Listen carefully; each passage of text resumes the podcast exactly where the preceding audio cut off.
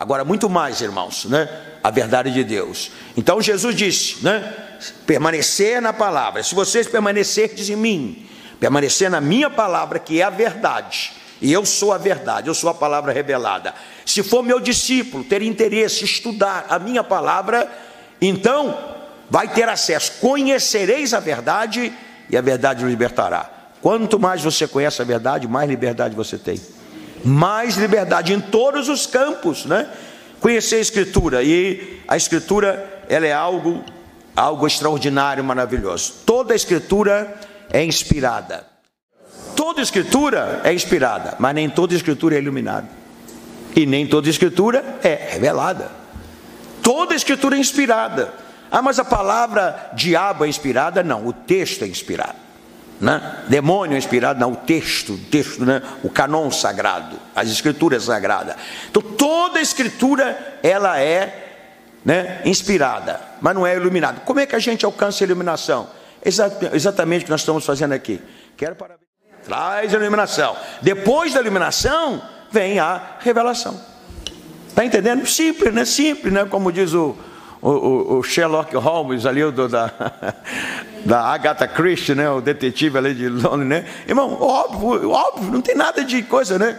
Então você, a Bíblia é inspirada, tem a inspiração. E coisa, coisa extraordinária, irmão. Entre muitas coisas que a Bíblia é poderosa, ela venceu a prova do tempo. Nenhum livro venceu a prova do tempo, como a palavra de Deus. Quantos anos nós estudamos a Bíblia?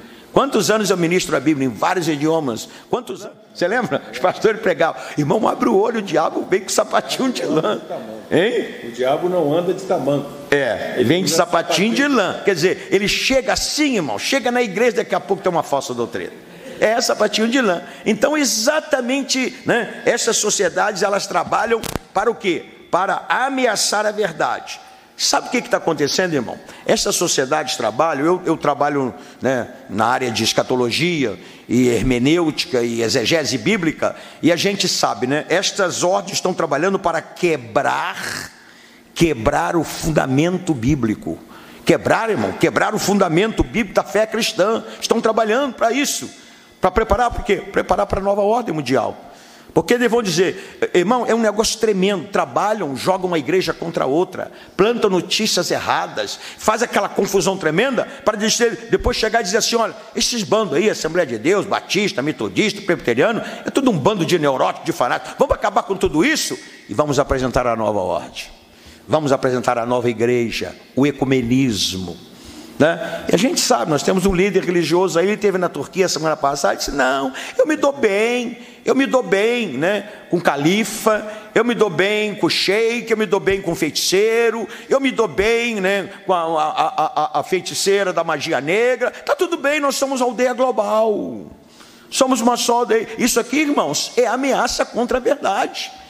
Isso aí está sendo uma coisa tremenda. Então nós temos, né, nós que estamos na verdade, nós que pregamos a verdade. Olha, deixa eu falar uma coisa.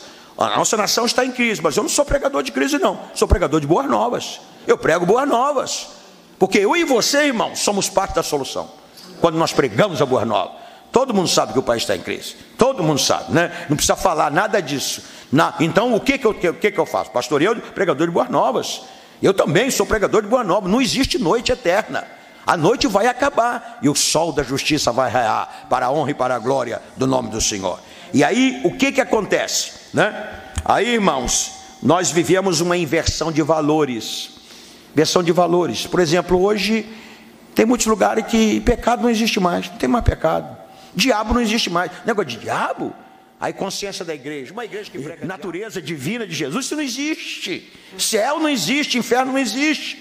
Algumas igrejas, não, aquela irmã, ela está com problema. Ela trocou o marido dela por um rapaz 45 anos mais novo do que ela, está com problema. Não é problema, não é pecado. é pecado. E a Bíblia diz que o salário do pecado, o que, que é? A morte. Toda vez que alguém peca e não se arrepende, morre alguma coisa na vida dela. Toda vez o pecado quero matar o meu microfone aqui. Está entendendo? O pecado mata. Às vezes mata o relacionamento entre marido e mulher, mata a alegria, mata aquela, aquelas ideias que você tinha na sua empresa, mata, mas quando você se arrepende, e aí então você é abençoado pelo Senhor. Então, irmãos, nós encontramos aqui exatamente isto, né? Que nós temos que é, ver, hoje é uma coisa tremenda. Eu me lembro quando José foi tentado pela mulher de Potifar, né? Que ela chegou para ele e ele disse assim: Olha, o que você está me propondo não é um love affair. O que você está me propondo, ele fala lá com toda a letra, chama-se pecado. Pecado. Pecado. Pecado envergonha, pecado escraviza. E aqui nessa palavra, quando Jesus diz: Conhecereis a verdade, a verdade vos libertará. Aí os judeus disseram assim: eh, Nós não somos escravos de ninguém. Como é que o pecado cega, né, irmão? Naquele momento eles eram escravos dos romanos, foram escravos dos egípcios, foram escravos dos assírios, foram escravos do, dos babilônicos, né? Quando você olha a diáspora judaica, né? né? É, os escravos de todo mundo, naquela hora eles eram escravos, de, não, não somos escravos de ninguém, eram escravos dos romanos, estavam debaixo dos sapatos romanos, né? Então, irmãos, aqui nós encontramos o seguinte: inversão de valores. Diz o profeta Isaías: ai dos que ao mal chamam bem, e ao bem mal que põe as trevas por luz e a luz por trevas e o amargo por doce e o doce por amargo. Isaías capítulo 5, versículo 20. Então, o que que acontece? Uma inversão de valores. Nós estamos vivendo, né, hoje uma inversão de valores. Valores. Coisa tremenda que está tudo normal, hoje não. Tem até alguns escritores que se dizem evangélicos que escrevem livro, é proibido proibir. É proibido, proibido. Não, não tem de pecado, não. Eu fui pegar numa igreja do Rio de Janeiro, aí o, o líder da igreja falou assim: olha, João Caetano, não fala negócio de demônio, de inferno, diabo, a gente não crê nisso, não. Prega só, prega só autoestima, diz que vai dar tudo certo e tal. Eu falei, irmão, então vou ter que arrancar da Bíblia aquelas páginas, né? né? Então, irmão, é, é o que? É a verdade ameaçada, é o complô contra a verdade. Né? As verdades fundamentais do Evangelho, as verdades fundamentais da família, as verdades que Deus tem estabelecido, hoje está sendo né, a, a ameaçada. Então, nós o que tem, temos que fazer? Temos que ter consciência dessa verdade e trabalhar por essa verdade. Então, a, consciência da verdade e a igreja. O que é, que é a igreja? É o forró da dona Joana? O que é, que é a igreja? Um sindicato comercial? O que é, que é a igreja? Um comitê político. O que, é a igreja? Alguma coisa eclética, onde vale tudo, todo mundo está junto, né?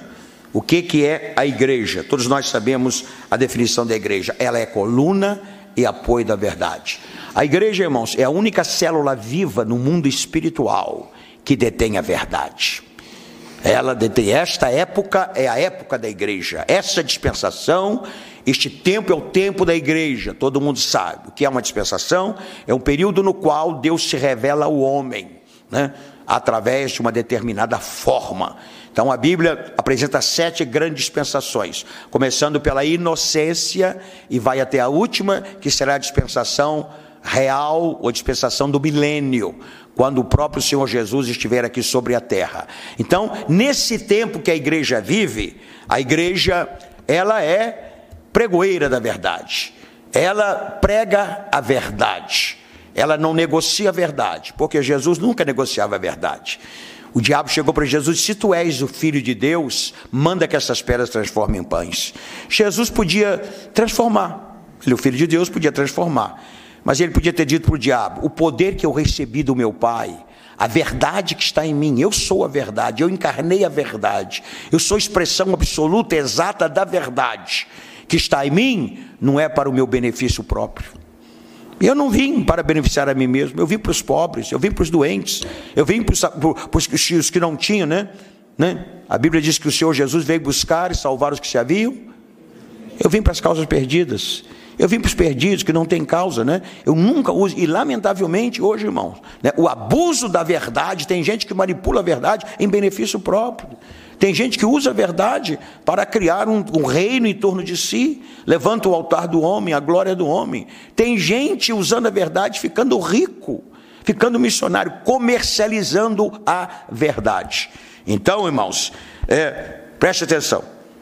Hoje, né, não se acredita na verdade absoluta. da palavra de Deus, na inerrância e infalibilidade da Bíblia. Não se acredita na existência de Deus, né?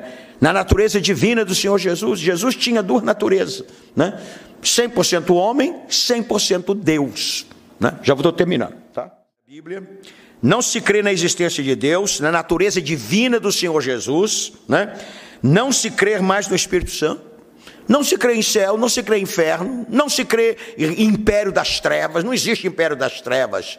Então procuram dar outros nomes, né? Procuram dar nome de cultura, superstição, inclinações, desvios é, é, sociais, né? É, na emoção, uma série de coisas, né, irmão? Os nomes que dão. Relativismo. Hoje você pergunta a algumas pessoas, fulano, isso aí, depende. Depende de quê? Dois e dois, quanto é que é? Depende. No Brasil tem isso, né? Muitos estrangeiros, banco estrangeiro compraram o Brasil, então tinha lá, né, a, o relatório do banco, né? Quando chegaram aqui, você, ué, não, mas aqui tem outro relatório, mas tem, é o relatório número dois, não aparece aqui. Mas como é que é? Depende, depende. Irmão, quando a pessoa fala depende, desculpe a expressão, é pessoal covarde, o mal está aí, depende. Depende de quê? Depende da sua posição. Depende, não. Então, relativismo, tudo é relativo. Naquela igreja é pecado, aqui não é. Né? Então, pode fazer isso, pode fazer aquilo. Irmão, não existe relativismo na palavra de Deus. A palavra de Deus ela é exata. A palavra de Deus ela é completa. A palavra de Deus, e Deus disse, né? Eu velo pela minha palavra para cumprir. Compreende? Tem muitos versículos na Bíblia. Aquele que acrescentar alguma coisa, aquele que tirar alguma coisa, porque a palavra de Deus, irmãos, é a revelação de Deus. E sabe o que, que Deus falou? Deus disse assim: a minha palavra é mais importante que o meu nome. Está no Salmo. A minha palavra, Deus diz que a palavra dele, aquilo que ele fala, é mais importante que o nome dele. Então, irmãos, por, por que, que nós vamos questionar a palavra? Por que, que nós vamos é, adulterar a palavra, tentar falsear a palavra, torcer a palavra? Né? Então nós temos que ter consciência que a palavra de Deus é a verdade. E a igreja, irmãos, ela tem que entender que ela está aqui neste mundo como sociedade, como, como corpo vivo. A igreja não é uma sociedade comum, não é um Lions Club da vida. A igreja é um corpo vivo e tem a voz profética de Deus. É a voz profética de Deus. É a voz que fala a verdade.